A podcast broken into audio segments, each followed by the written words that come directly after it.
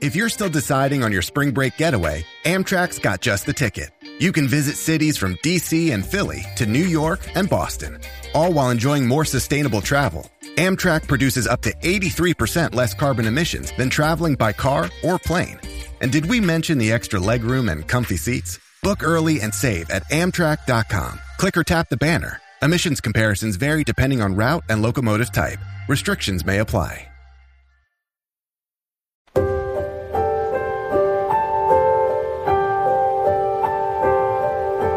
生时是一个人来，死时是一个人走。纵然有亲人相送，但最终所能去的地方啊，还是因缘果报促成下的心识说了算。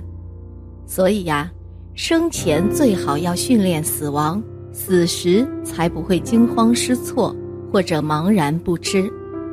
离别是必然的，无常是随时的。藏人说。每个人都会死，但没有人真的死。这句话是什么意思呢？就是我们这个人的肉体这一生的生命会结束、会殆尽、会消失，但是我们的灵魂不会从此消失，只是从这个角色变成另一个角色。就算是有些罪大恶极的人，死后怎么都找不到他的灵魂，其实啊，他也是存在的。有的可能被罗刹恶鬼一口吃了，被融合消化了；有的呢，可能被打得魂飞魄散了。但是它也会以某种分子的形态存在着，无人知道他们罢了。所以每个人活着的时候都要努力断恶修善，切莫为了眼前利益和种种欲望而迷失了自心，做出种种恶行错事。以免将来呀后悔，在生死轮回面前，每个人的荣辱得失都不重要。我们活着明白了因果，知道有轮回这件事之后呢，就要懂得为未来做筹谋，而不是只看着眼前，执迷在当下的角色和拥有中。我们的角色会变的，我们的拥有也会消失的，唯有业会随身。无论是恶业还是善业，下一站去哪里？你准备好了吗？在中华传统文化中啊，死亡是一个不吉利的字眼，但生命中有生必有死，这是任何人和神灵都无法改变的自然规律。每个人都会死，只是早晚。虽然我们都经历过死亡，但由于轮回记忆不能相续。我们无法记得这些阶段会发生什么，因此啊，就不知道该对这些事做哪些准备。所以，我们今天就来写写人临终前要注意的事情。什么是临终关怀呢？临终关怀啊，是安抚亡者身心，使之平静面对死亡，乃至引导其进入更高生命维度的方法。这个过程呢，大致如下。念经持咒，对着亡者念经持咒，一般可以用《地藏经》、阿弥陀佛圣号，或者是身边助念者最有信心的经文咒语，或者是亡者最有信心的经文咒语。念诵的过程尽量发出声音，用以引导亡者的心识跟随着念诵。只要他肯跟随念诵，那么就有了解救方法。因为念着念着呀。佛菩萨会来，只要佛菩萨来了，就算不能去佛国，至少也不会直接下地狱。更何况，若亡者能突然产生信心，直接被接引走，也是有可能的。因此啊，最好在亡者死之前，先向他灌输一定的佛法知识，甚至看到佛菩萨的相片，这些意识进入他的思维中。对之后的引导是很有帮助的，就怕有些人完全没有这些轮回概念，也没有宗教佛菩萨的概念。一旦佛菩萨现身，他一下子看不清，只看到猛烈光芒时，就会忍不住避开，这样一刹那被接引的机会就失去了。以他最熟悉、最有信心的功课给予引导。让他在死亡的混乱中逐渐平息下来。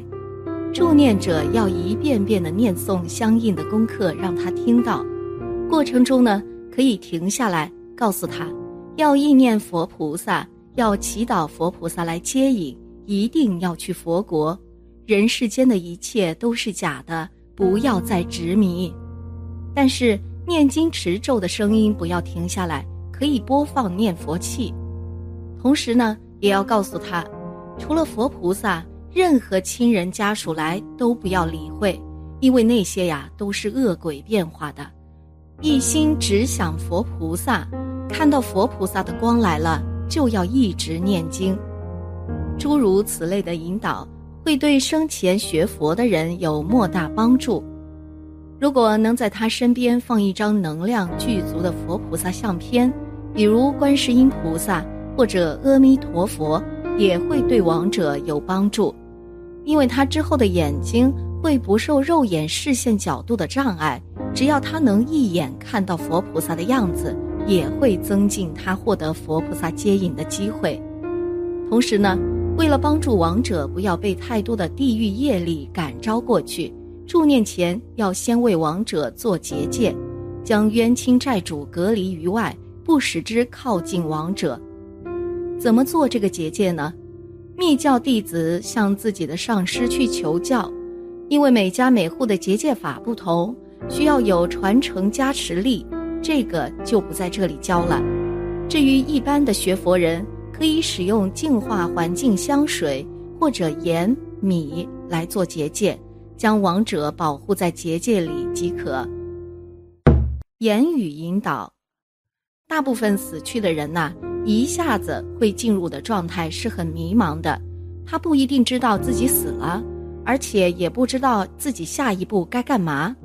这个时候呢，如果有人能在他耳边说一些引导他的话。就会给他指出一条正确的往生道路。如果这个人非常眷恋或放不下妻儿亲友时，怎么办呢？身边人呐，就要引导亡者。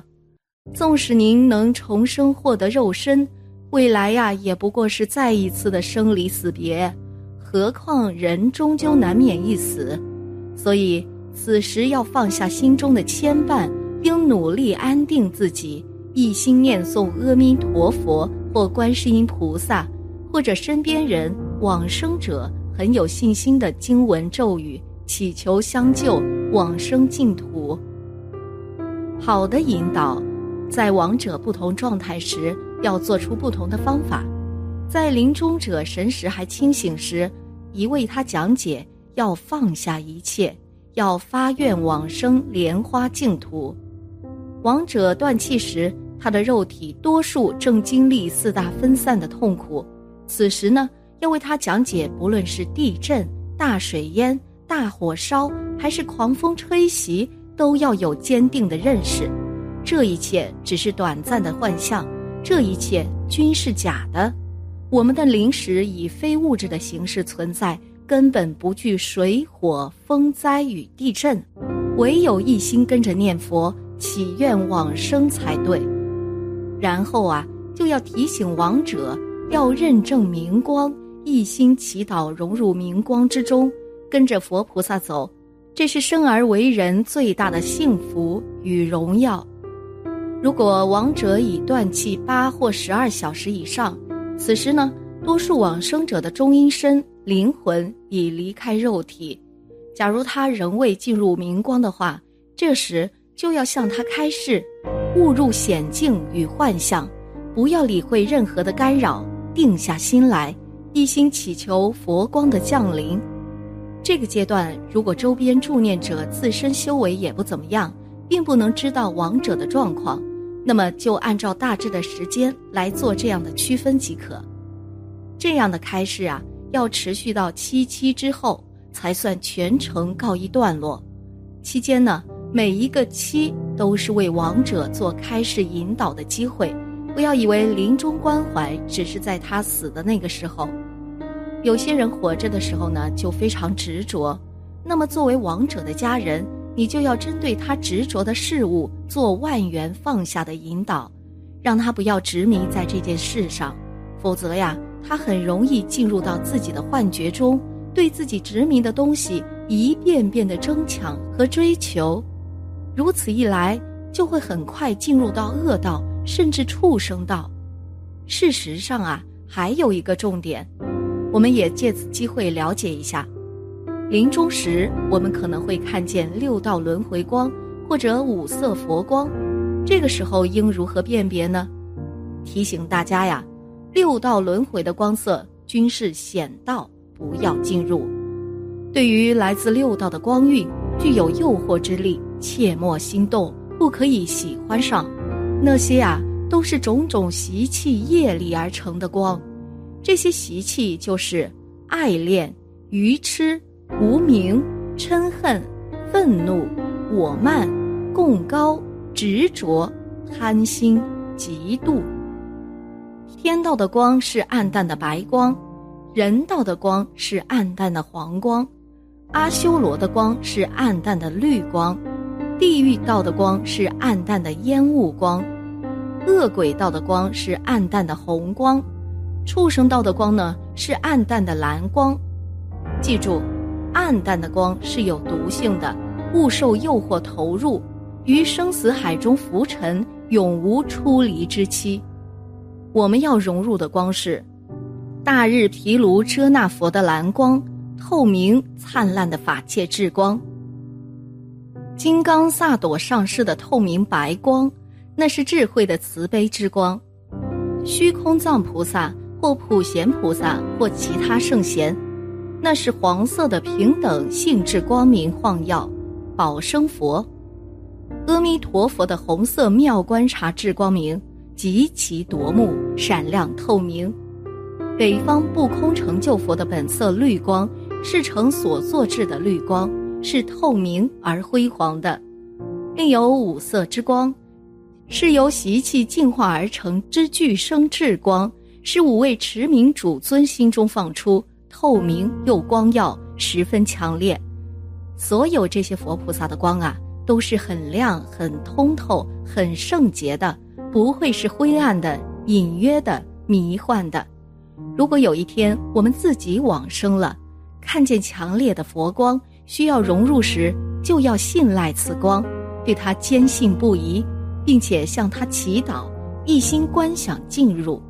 这个过程啊，可以念经持咒不断。必然可获得往生。当然了，平日的修行啊很重要。如果没有扎实的修行基础，这些辨别方法都是枉然，因为届时啊一定是糊涂蛋。不能哭，尽量减少对亡者的大力晃动。人的物质性身体是由四种元素组成，佛教称为四大，即地坚硬性如骨肉等。水湿润性，如各种体液；火温度性，如体温；风流动性，如呼吸。所以，人的死亡也是从四大收摄开始的。首先是地大元素衰退而融入水大元素，此时的身体呢会变得极为消瘦，皮肤也会失去光泽，视觉开始失效。很多人在临终前呐。惊呼自己无法看到任何事物，说明已经开始进入死亡过程，即使华佗在世也难以救治。当然了，也有人会说自己看到了某某已经死去的亲人朋友，但这个看见不是用肉眼看见的，而是用灵魂意识看的。身体上的肉眼肯定会随着生命的抽离，逐渐失去它的功效。在地大融入水大之后呢，水大便会衰退而融入火大，此时听觉开始失效，体液逐渐干枯。接下来火大会融入风大，嗅觉开始失灵，体温开始下降。有时候会听到临终者惊呼“救火”，意味着呀进入这一死亡过程了。当风大融入意识时。临终者的味觉也开始失效，四大元素已一一分解完毕，而融入意识之中。这时候呢，人的感官功能相继失效，呼吸停止，只剩下微弱的意识，如果此时人在医院，那么医生就会宣布死亡，而心疼你的家人呢，就会开始嚎啕大哭，或者对你的身体做出各种摇晃。但是此时其实你并没有真的死亡，因为你的灵魂其实还在身体里，只是已经无法运转自己的这个身体了。但是这个时候，当家人在身旁哭泣时，平日若修行不够的人，对世间执念还很重的人，就会被影响。心中啊，就会产生各种痛苦、伤心的情绪。你的思维中呢，就会没有佛菩萨，也没有佛国。你会被亲人的哭声绑住，并且在他们对你身体做摇晃的时候感受到痛苦。因此啊，真正了解死亡这个过程的人，会尽量避免在亡者身边哭泣，以及去摇晃、碰触死者。不要去干扰亡者的平静思维，不要去障碍到他们灵魂可能去好地方的途径。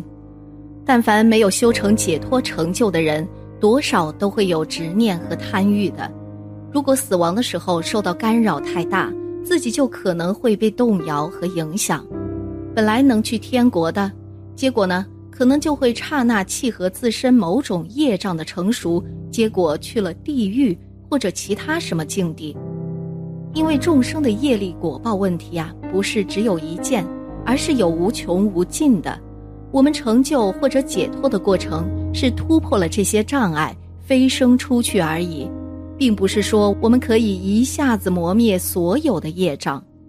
所以，当你自身那一飞冲天的能量没有在最关键的时刻使出来的时候，就可能会刹那被某种业障给绑住。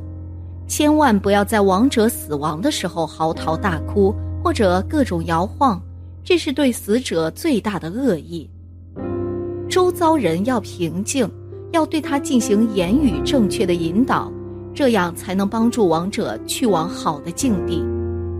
虽然也有些十恶不赦或者罪业深重的人，一死亡立即就有鬼差把他们锁上带走，但是大部分的人呢？还不至于如此，所以呀，还是要注意自己言行，不要增加亡者的负担。有一个说法是说，人死后八小时不要去动他，因为这个阶段很多人的灵魂其实还在他的身体里窜来窜去，想要出去，却没有定好出去的途径，并且这个阶段亡者保持一定的感知意识。如果这个时候你去碰它，他会感到非常痛苦。这种痛苦啊，人类很难感受到。